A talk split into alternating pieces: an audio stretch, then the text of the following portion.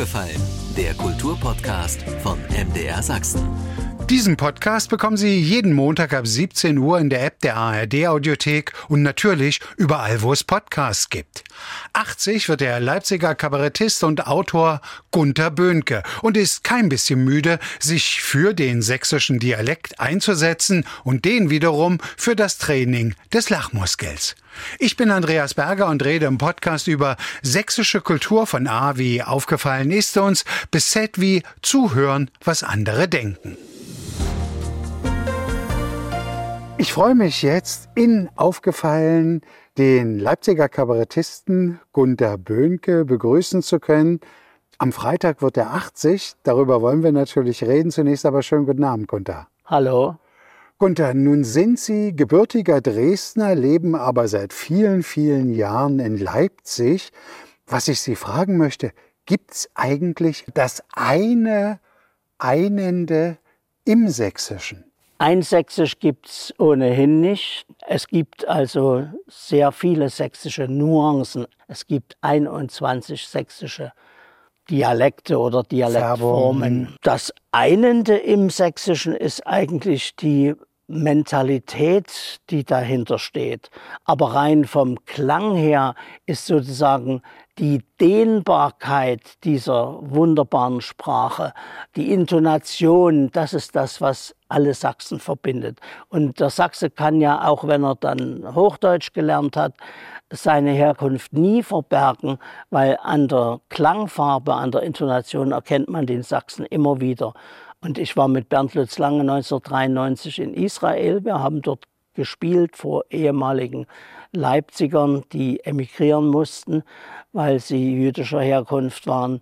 Und da haben wir einen Leipziger getroffen, der 1938 noch fliehen konnte und Hebräisch mit einem ganz starken sächsischen Akzent sprach. Und das war wunderbar, das werde ich nie vergessen. Was hat denn den gebürtigen Dresdner in Leipzig sesshaft werden lassen? Also ich kam von Dresden hier zum Studium und bin dann hier hängen geblieben, also im Grunde genommen an einer Frau. Da muss man vielleicht erklären, studiert Anglistik, Germanistik, Pädagogik. Eigentlich sollte es aber die Schauspielerei werden. Die hat nie geklappt? Nee, ich wurde, also Eignungsprüfung habe ich auf Anhieb geschafft, aber die Aufnahmeprüfung im ersten Jahr wurde mir gesagt, Sie sind noch sehr jung. Also Sie wirken jünger, als Sie sind. Heute würde mich das freuen. Damals fand ich das blöde. Und Sie sollten ein Jahr in die Produktion gehen. Das habe ich gemacht bin ich ins VEB Arzneimittelwerk Dresden in Radebeul gegangen, habe ein Jahr in der Chemiebude Koffeinherstellung wirklich Hilfsarbeiten gemacht. Es war hart. Und danach bin ich gereift wieder zur Aufnahmeprüfung und da wurde mir am Schluss gesagt, na ja, ich habe den Trofaldino vorgesprochen und den Schüler aus dem Faust. Naja, ja, sie wirken immer noch ziemlich jung und mal ehrlich, ihnen fehlt es irgendwie an Humor in ihrer Darstellung. Und außerdem, wir haben uns ihre Abschlussnoten im Abitur angeguckt. Bei den Zensuren können Sie doch auch was anderes studieren. Und das habe ich dann gemacht. Aber die erste Schauspielberührung, habe ich gelesen, hatten Sie schon als Vier- oder Fünfjähriger als Zwerg im Schneewittchen? Ja, mit fünf Jahren habe ich einen vierten Zwerg im Schneewittchen gespielt.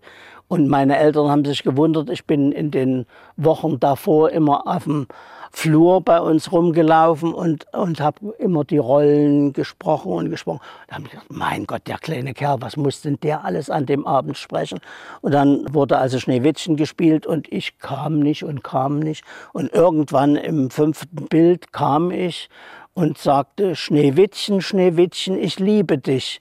Und das war's. Und ich hatte alle Rollen von allen Mitwirkenden gelernt. Warum, weiß ich nicht mehr, aber also in der Schule war ich dann nicht so. Wenn Sie heute gefragt werden, rückblickend zu Ihrem Berufsleben, was ist eigentlich die Bezeichnung gewesen? Kabarettist das Hauptsächliche? Ja, natürlich. Seit 79, 1979 sind wir die Akademiker, die 66 Fest angestellt gegründet wurden, sind wir Profikabarett geworden. Und seitdem war mein Beruf Kabarettist, aber es ging schon damit los, dass immer, wenn die Polizei mich angehalten hat, die konnten das nicht aussprechen. Und also meist habe ich dann Lehrer gesagt, das habe ich ja auch studiert. Und ich bin nur am ersten Tag nicht in die Schule gegangen, ich war Lehrdienstverweigerer. Und dann aber seit Mitte der 80er Jahre war das mein eingetragener Beruf. Es war schon ein Suchen, bis Sie dann das gefunden haben, so liest sich's jedenfalls, was Ihre Bestimmung ist, weil das war ja nun nicht geradlinig. Wenn Sie sagen 79, da sind Sie dann, wenn ich noch richtig rechnen kann, auch schon so Mitte 30 gewesen. So ist es, genau, ja, 35. Warum hat es eine Weile gebraucht, bis so die eigentliche Bestimmung gefunden wurde? Der vierte Zwerg im Schneewittchen, dann mit zwölf habe ich so den dritten Wichtel gespielt. Dann bin ich ja zum Studium gegangen in die Studentenbühne. Da habe ich den zweiten Kreis gespielt mit 21. Also es ging steil bergauf. Galilei habe ich noch gelesen Ach am ja, Staatsschauspiel. Das stimmt. Im Weihnachtsmärchen war die Mutter einer Mitspielerin da und die war Soufflöse am Staatstheater Dresden. Und nach der Probe kam die und sagte, du, die suchen in Dresden jetzt für Leben des Galilei einen Jungen, der da mitspielt. Geh doch mal hin. Sprecherrolle. Hm? Bin ich hin. Tatsächlich kriegte ich die Rolle des Cosmo Medici, der allerdings nicht wie bei Brecht zehn oder zwölf Sätze hatte in einem Bild, sondern der Regisseur hatte meinen ganzen Text auf einen Satz zusammengestrichen, sodass die Szene, die sich aber um mich drehte, Galilei wollte Geld für sein Fernrohr vom Fürsten Medici haben und das war ich. Ich war der Mittelpunkt der Szene, hatte aber nur einen Satz und der hieß, ist etwas mit meinen Sternen nicht in Ordnung? Das war mir natürlich ein bisschen wenig. Und ich hatte so eine lange Perücke. Und dann kam der Regisseur nach mehreren Vorstellungen und sagte, also Gunther, wie du das spielst, ist wirklich toll. Aber weißt du, was noch toller wäre? Wenn du ganz still sitzt und dann mit eisigem Gesicht deinen Satz reinschmetterst. Also er hat nicht gesagt, hör mit deinem blöden Gezappel auf. Das fand ich pädagogisch hervorragend, habe ich damals aber noch nicht gemerkt. Aber bleiben wir ruhig mal bei dem Suchen und Finden. Also Lehrerstation hatten wir jetzt schon gesagt. Also Sie haben aber dann auch eine Zeit lang als Lehrer gearbeitet? Ja, aber freiberuflich. Ne? Ich bin aus Gründen, über die ich jetzt nicht weiter reden möchte, mir hat nach dem praktischen Semester, also der, fünf Jahre haben wir studiert, im vierten Studienjahr waren wir ein Semester an der Schule. Wir waren 25 im Studienjahr. Ich denke, 22 haben nach dem Semester gesagt, na, ob ich noch Lehrer werden will, weiß ich nicht. Das war so schockierend, die Wirklichkeit. Ja, in der Universität war das natürlich ein bisschen anders. Und da habe ich beschlossen, ich werde doch nicht Lehrer. Es war schwierig durchzusetzen, aber ich habe es gemacht. Und dann war ich arbeitslos, weil äh, natürlich, wenn man nicht zur Arbeit erscheint am 1. September als Lehrer, ist auch nicht so gut. Hatte keine Kaderakte, konnte mich nirgends bewerben. Und dann hatte ich einen Freund in Berlin beim ADN, also Allgemeinen Deutschen Nachrichtendienst, in der Bildabteilung. Und der hat gesagt, komm doch einfach mal her. Ich sage, ich habe keine Kaderakte, ich kann mich nicht bewerben. Ach, komm doch mal her. Und dann bin ich dahin und da hat der Chef eine Stunde mit mir geredet und hat gesagt, ja, ich nehme sie. Ich sage, ich habe aber keine Kaderakte, ich kann mich offiziell gar nicht bewerben. Hat er gesagt, wo ist die Kaderakte? Ich sage, die hat die Volksbildung. Wer ist denn die Volksbildung? Hat er gesagt. Und da war ich eingestellt. Da habe ich zwei Jahre als Bildredakteur gearbeitet, habe also die eingehenden Fotos aus aller Welt, die Bildunterschriften übersetzt, ist natürlich aus dem Englischen, Französischen und Russischen, ist natürlich nach fünf Jahren Studio ein bisschen wenig.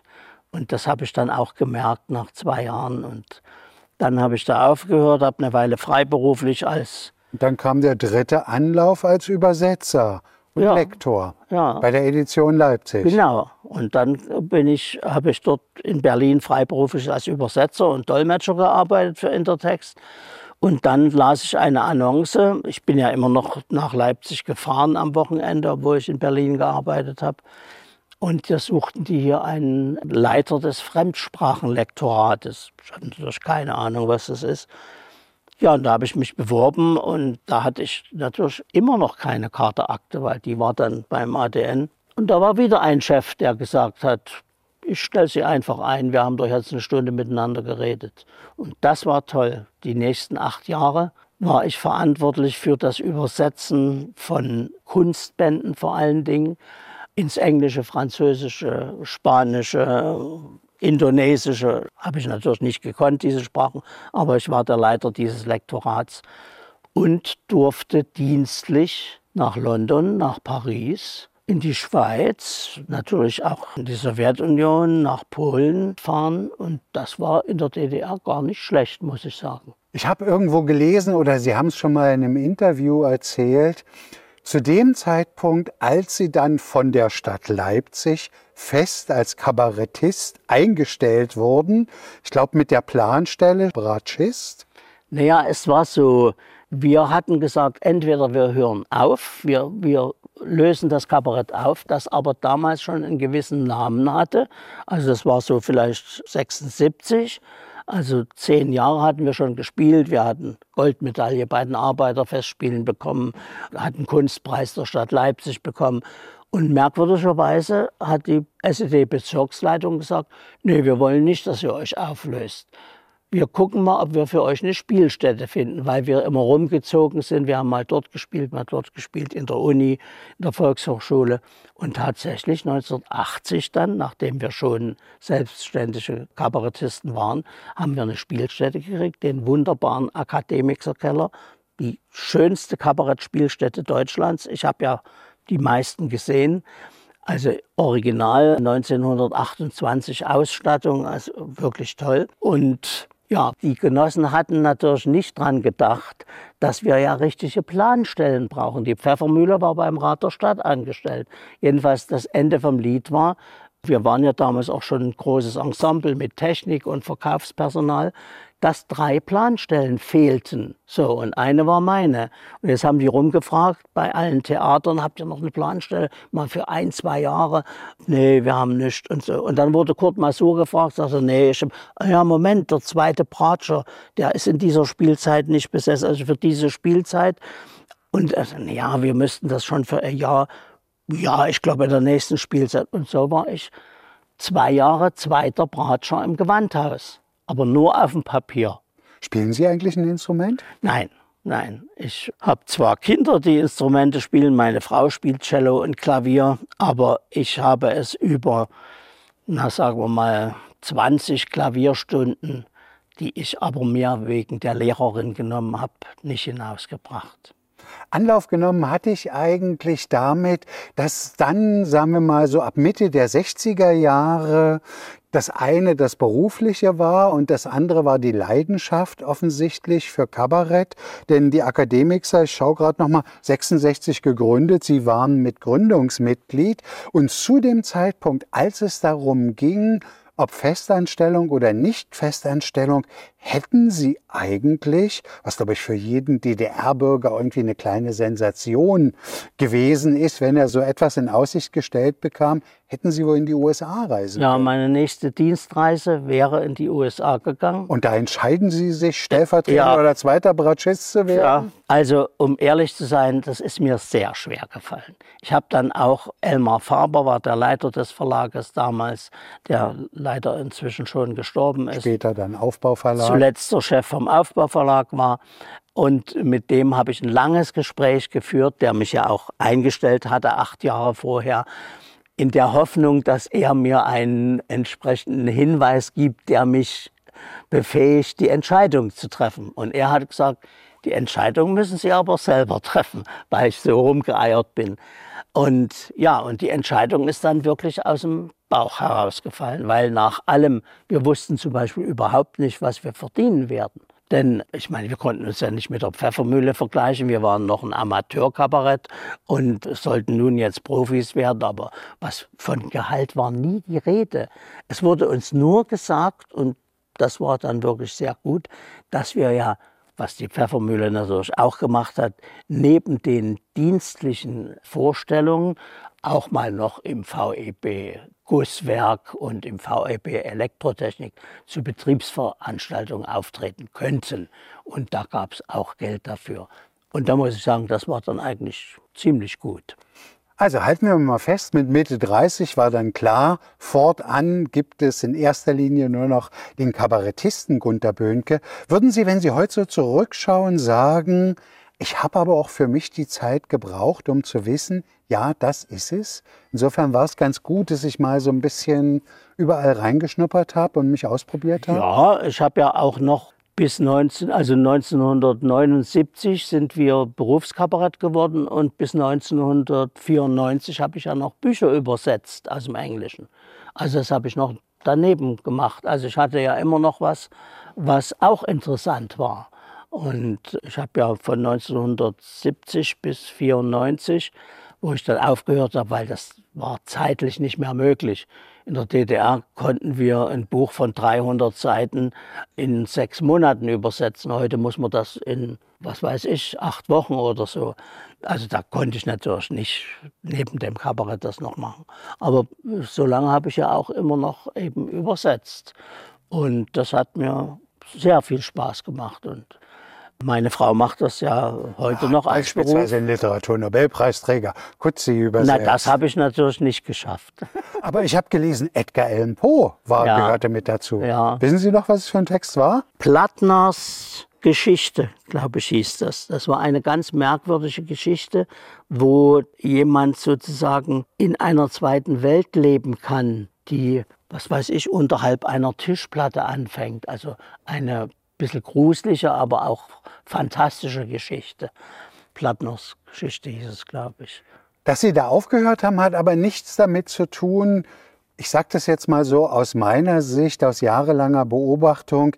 Ich finde ja, dass Übersetzen in Deutschland nicht den richtigen Stellenwert hat. Also für meine Begriffe wird es nicht genügend gewürdigt, weil all die Weltliteratur, die wir kennen, kennen wir ja nur durch die Übersetzer. Ja. Ich weiß, Sie haben beispielsweise Harry Potter im ersten Band auch noch im Original gelesen. Ja, insgesamt ist es so, das Honorar der Übersetzer ist in den letzten zehn Jahren kaum gestiegen. Und man muss sich mal überlegen, wir wollen gar nicht von der Inflation reden. Aber selbst wenn das in den letzten zehn Jahren um drei Prozent gestiegen wäre, was das in Reallohn oder Realeinkommen ausmacht. Und da muss ich sagen, ich bedauere das sehr. Die Verlage fahren eine Position, die denken eben wirklich nur an ihren Verdienst. Und es gibt eben eklatante Fälle. Im bürgerlichen Gesetzbuch steht, wenn ein Unternehmen unvorhergesehen einen großen Gewinn macht, also einen Gewinn, den sie nicht planen konnten, sind sie verpflichtet, laut bürgerlichem Gesetzbuch, den, der ihm zu diesem Gewinn verholfen hat, angemessen zu beteiligen. Ein Verlag hat Millionen Umsätze gemacht mit einer Übersetzung oder mit mehreren Übersetzungen. Beispielsweise Harry Potter. Na, zum Beispiel, ja. Die Übersetzerin hat nichts davon abgekriegt. Und dann hat sie mit Hilfe des Rechtsanwaltes des, des Verbandes, also es gibt ja einen Verband deutscher Übersetzer, den Verlag verklagt. Da musste der Verlag ihr 10.000 Euro geben. Dann hat der Verlag alle ihre Übersetzungen vom Markt genommen und alles neu übersetzen lassen. Das könnte man mit keiner anderen Berufsgruppe machen. Ich gehöre nicht zu denen, die traurig sind, dass die DDR nicht mehr existiert, aber da wurden die Übersetzer fairer bezahlt als heute. Wenn die Übersetzergilde einen Fürsprecher braucht, Gunter Böhnke ist auf jeden Fall Jederzeit. ein lautstarker. Jederzeit. Ich würde aber gern noch mal auf was anderes zu sprechen kommen. Was ist für Sie der Reiz des Übersetzens? Also ich sage jetzt mal so aus meiner eigenen Schul- und Studienzeit, das Verstehen ist das eine, das inhaltliche Erfassen, aber dann dieses Empfinden der Autorin oder des Autors in der anderen Sprache. Wie, wie, wie kriegt man das hin? Ist das eine Gefühlssache? Ja, ich glaube, man kann es am besten mit dem Kopieren eines Bildes vergleichen. Also sozusagen dieses Glücksgefühl, wenn man sieht, wie nah man an das Original rankommt. Also die erste Stufe ist natürlich, dass man das verstehen muss, was man liest in der Fremdsprache. Deswegen ist die Frage immer, haben Sie viele Wörterbücher? Das ist nicht das Entscheidende. Natürlich braucht man viele Wörterbücher. Das Entscheidende ist die Muttersprache.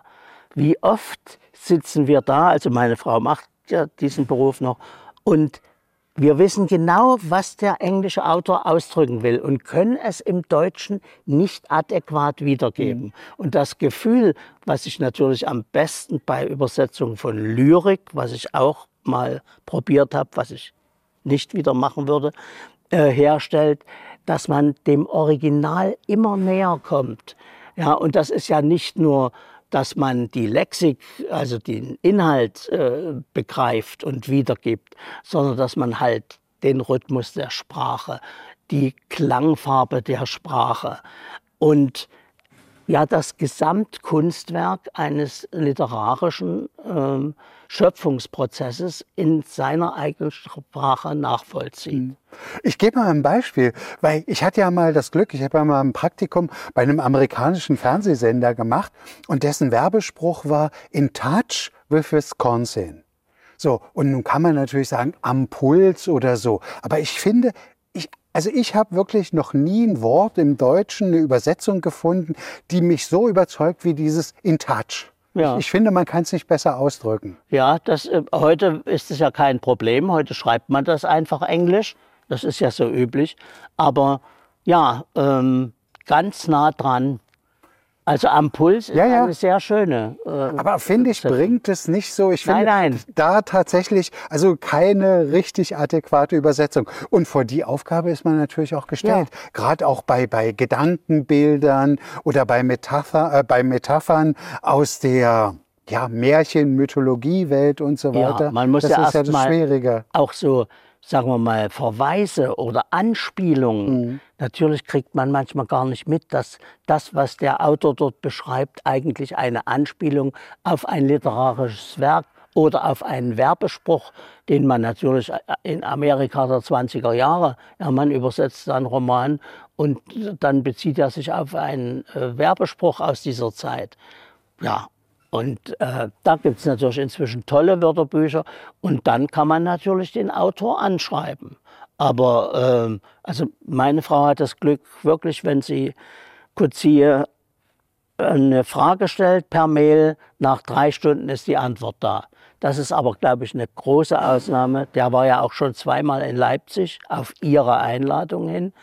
Und ähm, es gibt natürlich, ich habe mal mit einem Autor, den ich auch übersetzt hatte, mich unterhalten und äh, habe gefragt, ob er eben die äh, Fragen der Übersetzer überhaupt beantwortet. Das geht ja über den Verlag. Manchmal leiten die Verlage das gar nicht weiter. Sagt er, ja, das macht er. Aber zuletzt hat er einen ähm, ähm, Promoventen der 121 Fragen für seine Dissertation ihm gestellt hat. Und da hat er zurückgeschrieben, lesen Sie mein Buch nochmal.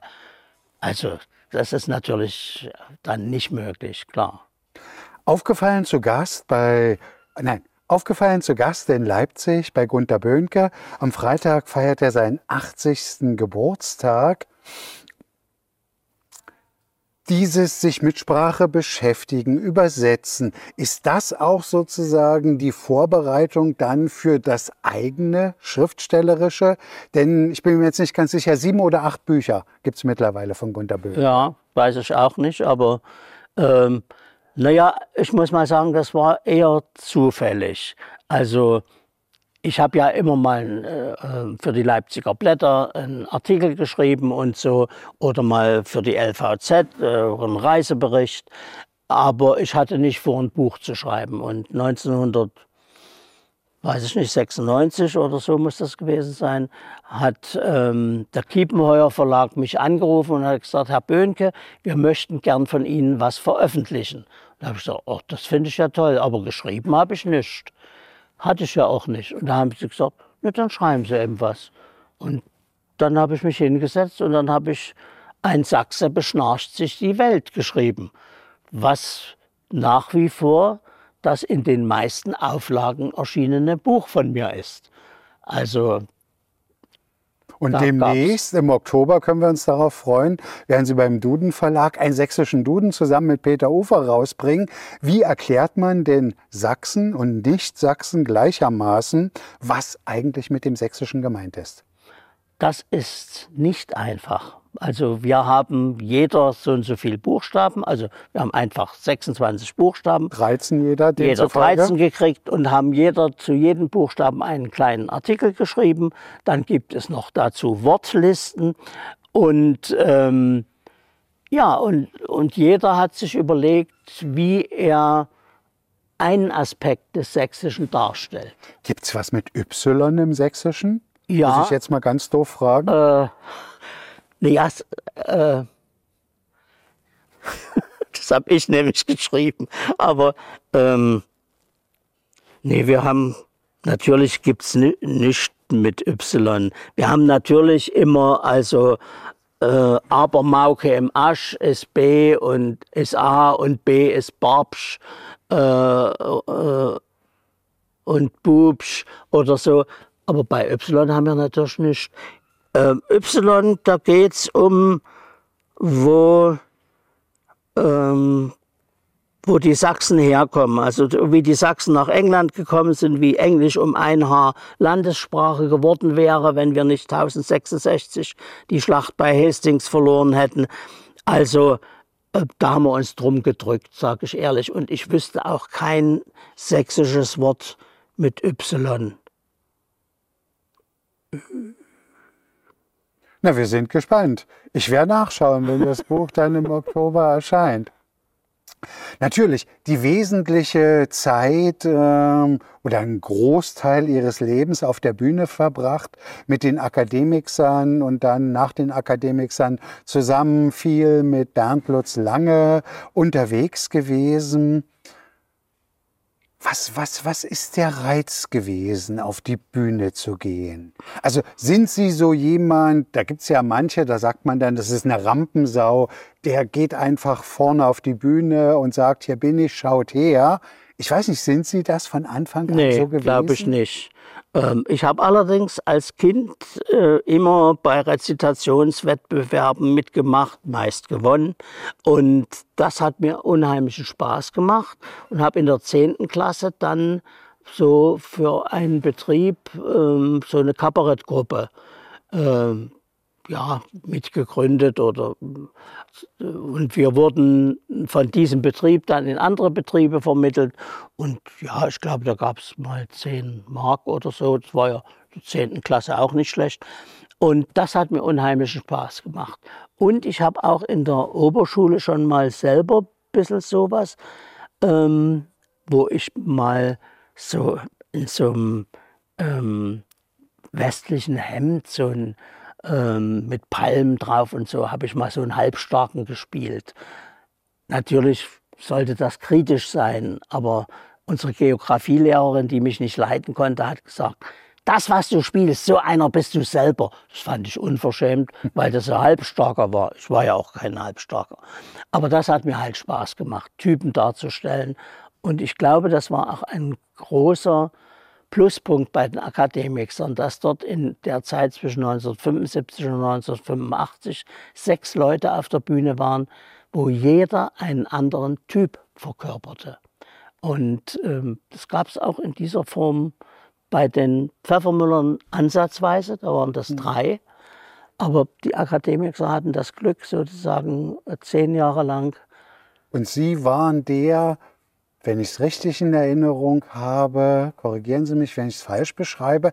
Also nicht der, der sozusagen vorne am Bühnenrand stand, sondern der durchaus so ein bisschen mehr im Hintergrund stand, überlegte, aber dann ganz schön scharf schießen konnte. Ja, so ein, äh, das ist richtig, ein bisschen wie der sächsische Witz. Der kommt um die Ecke und vernichtet nicht, aber er ist da. Da ist was Legendär, glaube ich, in den 80er Jahren Hieß das so? Im Kühlschrank brennt noch Licht? Ja. Das war, also ich weiß gar nicht, wie oft ich da als Student drin gewesen bin. Nee, im Kühlschrank brennt noch Licht, äh, nicht, sondern das hieß nur im Kühlschrank. Oder nur im Kühlschrank? Ja, ja. Das war Aber das war ja so eine Parabel ähm, auf Perestroika, Glasnost. Ja. Also ich muss sagen, wenn ich jetzt alte Texte von uns äh, oder Szenen mal sehe, Berntolds Langer und ich haben vor drei Jahren noch mal so einen Rückblick über 30 Jahre gemacht und da war ich erstaunt, was wir uns auch getraut haben, während ich damals immer der Meinung war, wir müssten uns mehr trauen. Und ähm, ich denke schon, dass also die Programme der Akademiker, Kultur ist keine Kunst, war zum Beispiel hm. eins, mit dem wir ja sogar unsere erste Westreise, nämlich in die Schweiz, machen durften, ähm, 14 Tage 1988. Und, ähm, und die Akademiker haben 1981 das erste sächsische Programm auf die Bühne gestellt. Denn sächsisch sollte ja auf der Bühne nicht so gesprochen werden. Eine Vogt äh, weil das erstmal an Walter Ulbricht erinnerte und später an Funktionäre, die Sächsisch sprachen. Und dort haben wir zum ersten Mal Texte von Lene Vogt auf die Bühne gebracht. Und dieses Programm, das hieß Durch Sachse, Mensch und Mythos, das lief, ich glaube, 364 Mal und ist bis heute das am meisten gespielte Programm der Akademiker. Das habe ich gar nicht gewusst, habe ich neulich rausgefunden, als ich mal nachgeguckt habe. Aufgefallen im Gespräch mit dem Leipziger Kabarettisten Gunter Böhnke am 1. September feiert er 80. Geburtstag. Gunter, wenn Sie so zurückschauen, sagen Sie hm, Glück gehabt? Oder sagen Sie eher so, naja, ich musste mich auch schon ganz schön strecken, dass das alles so lief, wie es tatsächlich gelaufen ist? Beides. Also neulich haben wir mal darüber gesprochen, wie das so alles gelaufen ist. Es gab natürlich also ganz schön enge Sachen. Also ich musste von einem Tag auf den anderen, obwohl ich das äh, nicht wollte, im Betrieb kündigen. Das war beim ADN. Wir ähm, ich weiß nicht warum, aber die wollten mich halt nicht gehen lassen. Ich hatte dort Auszeichnungen bekommen, Gehaltserhöhung. Und als ich nach zwei Jahren sagte, ich möchte aber gehen, haben sie gesagt, das kommt überhaupt nicht in Frage und so. Und als ich dann gesagt habe, doch, ich gehe, dann haben die mir halt so eine böse Beurteilung geschrieben, die ich niemandem zeigen konnte, weil sie einfach verhindern wollten, dass ich weggehe. Mhm. Und ich bin aber trotzdem gegangen. Und dann stand ich von einem Tag auf den anderen da hatte keine Arbeitsstelle, äh, hatte eine Universitätsausbildung mit Abschluss, aber äh, und habe dann Botengänge gemacht und Manuskripte abgetippt und habe dann als Dolmetscher gearbeitet und das war schon ganz schön hart. Also ich wusste nicht, äh, wo ich für den nächsten Monat das Geld herkriegte. Das gab es auch. Und dann hatte ich halt Glück, dass ich beim Verlag Edition Leipzig eingestellt worden bin dass die Akademiker diese wunderbare Spielstätte bekommen haben und dass das nach der Wende so gut lief.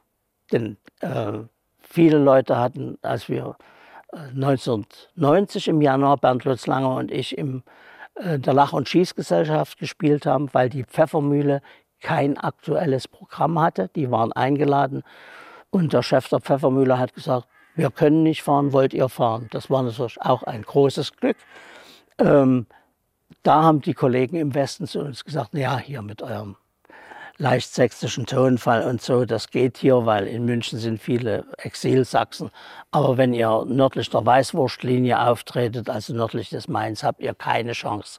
Aber wir haben in Bremen, in Hannover, in Hamburg unsere sächsischen Programme gespielt. Und dass wir dann in der neuen Bundesrepublik, also in der Bundesrepublik, so weiterarbeiten konnten, war ja nicht selbstverständlich. Das war auch ein Glück. Eine Stärke, natürlich gibt es das noch heute, aber eine Stärke der Kabaretts zu DDR-Zeiten ist ja gewesen, dass im Grunde genommen die, die Programme fast schon Inszenierungscharakter eines Schauspiels hatten. Das ist, glaube ich, in den letzten Jahren deutlich zurückgegangen. Es wird viel mehr auf die Einzelperson oder das Duo gesetzt. Bedauern Sie das ein bisschen? Die Zeit des Ensemble-Kabaretts ist vorbei. Das ist eben so und das kann man bedauern oder nicht. Ähm, es gibt ja noch einzelne Gruppen, wenige, aber die spielen auch eigentlich keine Rolle mehr. Und die Lach- und Schießgesellschaft, die äh, gerade äh, vom Untergang gerettet wurde, ähm, oder die Stachelschweine, ähm, die spielen eigentlich keine Rolle mehr. Düsseldorfer Komödien gibt es vielleicht auch noch, weiß ich nicht. Und, und selbst die Pfeffermühle, die Akademiker, die Distel, ja, die Herkuleskeule gibt es alles noch. Aber die haben natürlich wirklich längst nicht mehr das Gewicht wie früher. Mit früher meine ich nicht nur zu Zeiten der DDR, auch noch danach. Aber das ist halt eine Entwicklung, die der Zeit geschuldet ist. Und in der DDR war ja eine ganz andere Situation. Also ich glaube, Dieter Hildebrand hat es mal gesagt, als der bei uns war zu Gast. In der DDR sitzen die Leute vorne auf der Stuhlkante. Im Westen sitzen die in ihrem Sessel und sagen, ne, bietet uns mal was. Und das war der Unterschied. Aber es ist heute anders und ähm, heute spielt die Comedy oder die Comedians eine große Rolle. Äh, also und natürlich der Druck, Geld zu verdienen. Ja, natürlich. Und, und es gibt erstaunlicherweise dann immer wieder ganz junge Leute, die das mal ein bisschen anders machen. Und, aber die Alten ähm, stehen ja immer noch auf der Bühne. Zum Abschluss einfach gefragt, vom Zeitgefühl her, schütteln Sie heute nach über 30 Jahren Wiedervereinigung in diesem vereinten Deutschland mitunter über Alltagserscheinungen mehr den Kopf als über Dinge, die man so zu DDR-Zeiten erlebte? Nee, das würde ich so nicht sagen, aber ähm, es sind halt andere äh, Dinge. Ähm, was äh, mich sehr berührt und äh, mich auch sehr traurig macht und unzufrieden ist diese Spaltung der Gesellschaft jetzt. Also ähm, natürlich in der DDR war das so, wir gingen auf die Bühne und hatten 250 Verbündete unten sitzen. Das hat sich nach der Wende geändert, das war sehr gut, fand ich, dass plötzlich sich das differenzierte und nicht nur Leute, die uns beklatschten, unten saßen. Und, ähm, aber jetzt, wenn es so weit geht, dass man sozusagen wenn man diskutieren möchte, sofort irgendwo eingeordnet wird, ähm, also rechts oder links, und dass es zu keiner echten Diskussion mehr kommt, weil man auch äh, sofort abgestempelt wird. Äh, die Frage des Gendern, der Political Correctness, die in die Sprache eingreifen, weil die Ideologie das möchte, das sind Dinge, die ich auch für ziemlich gefährlich halte glaube aber, dass diese beiden Dinge werden wir sicher überwinden. Ob ich da noch lebe, weiß ich nicht. Aber ich glaube, eines Tages wird man da vielleicht mit einem Lächeln zurückblicken. Und ähm, die Ursachen dessen sind berechtigt, sind auch gut, aber die Art und Weise, wie es umgesetzt wird, ist völlig falsch und trifft zum Teil die, die man schützen will, eigentlich noch. Also gerade was die Political Correctness betrifft. Übersetzen ist da auch ein Problem, dass man also nicht mehr das übersetzen darf, was sozusagen die Lexik vorgibt, sondern weil das ideologisch nicht mehr passt, muss man eben, man darf eben in einem Text aus dem Englischen nicht mehr sagen, ein Farbiger kommt ins Zimmer, sondern a person of color kommt ins Zimmer im deutschen Text. Und da fange ich an, etwas den Kopf zu schütteln. Was wünschen Sie sich? Ja, ich wünsche mir, dass die äh, Vernunft vielleicht in äh, diesem Land wieder mehr an Gewicht gewinnt und äh, ja, wünsche allen meinen Freunden Gesundheit. Das wünsche ich Ihnen natürlich auch, ohne dass ich jetzt das schon als Gratulation oder Glückwunsch formulieren möchte. Da bin ich abergläubig. Dazu ist dann erst Gelegenheit am Freitag. Vielen Dank, dass Sie Zeit für aufgefallen hatten. Gunter Böhnke, guten Abend. Dankeschön. Soweit der aufgefallen Podcast von MDR Sachsen mit dem Leipziger Kabarettisten Gunter Böhnke. Am 1. September wird er 80. Zu sehen ist unser Gespräch übrigens auch als Video bei mdrsachsen.de und in der Sachsenradio App. Den aufgefallen Podcast bekommen Sie jeden Montag ab 17 Uhr in der App der ARD Audiothek und natürlich überall, wo es Podcasts gibt. Und nicht vergessen, hören Sie doch mal rein in den Krümelgeschichten Podcast von MDR Sachsen. Den finden Sie ebenfalls in der App der ARD Audiothek. Aufgefallen, ein Podcast von MDR Sachsen.